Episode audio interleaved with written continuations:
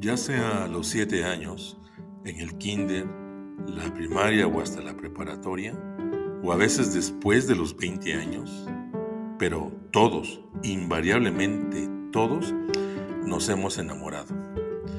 Vamos a confesarlo. Todos hemos experimentado las mariposas en el estómago, el no dejar de pensar en esa persona todo el día. O es más, nos podemos llegar a sorprender porque esa persona que tan mal nos caía, que aborrecíamos, que era nuestro némesis, ahora es nuestra inspiración y dueña de nuestro tiempo. Pero, ¿cómo sucede? Desde Romeo y Julieta, o John Lennon y Yoko Ono, hasta Brad Pitt y Jennifer Aniston, o Barack y Michelle Obama, ha sucedido y las parejas se siguen enamorando. La humanidad se sigue enamorando. Pero ¿sabemos qué pasa exactamente cuando nos enamoramos?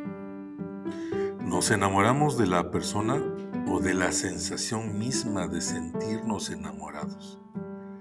Es una cuestión cerebral o emocional. Para resolverlo, vas a ver el video que está adjunto en tu tarea de Classroom y deberás hacer después un cuestionario de solo tres preguntas. Pero es de la manera que yo te voy a decir. Abordarás los tres aspectos siguientes. Número uno, lo empírico. ¿Qué significa esto? Tú vas a notar así, uno punto, lo empírico. Dos puntos y seguido. Y vas a notar qué crees que es el amor. ¿Cómo piensas más bien que nos enamoramos? ¿Qué sucede? Número dos, aspecto número dos, lo útil. Quiero que tú, por favor, me digas del video para qué te sirve saber cómo sucede el enamoramiento. Me puedes decir que estás de acuerdo, no de acuerdo, pero ¿por qué?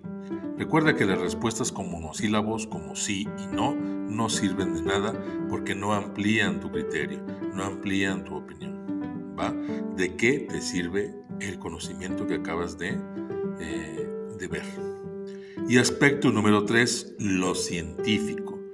Quiero que por favor me vuelvas a narrar qué es lo que sucede en nuestro corazón, en nuestro cerebro, en nuestro estómago. Yo que voy a saber de lo que dice el video, qué sucede en estos órganos o cuál es el que, el que sí sucede mientras sucede el proceso o el fenómeno del enamoramiento.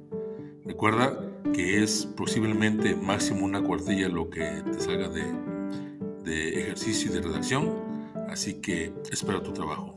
Que tengas buen día.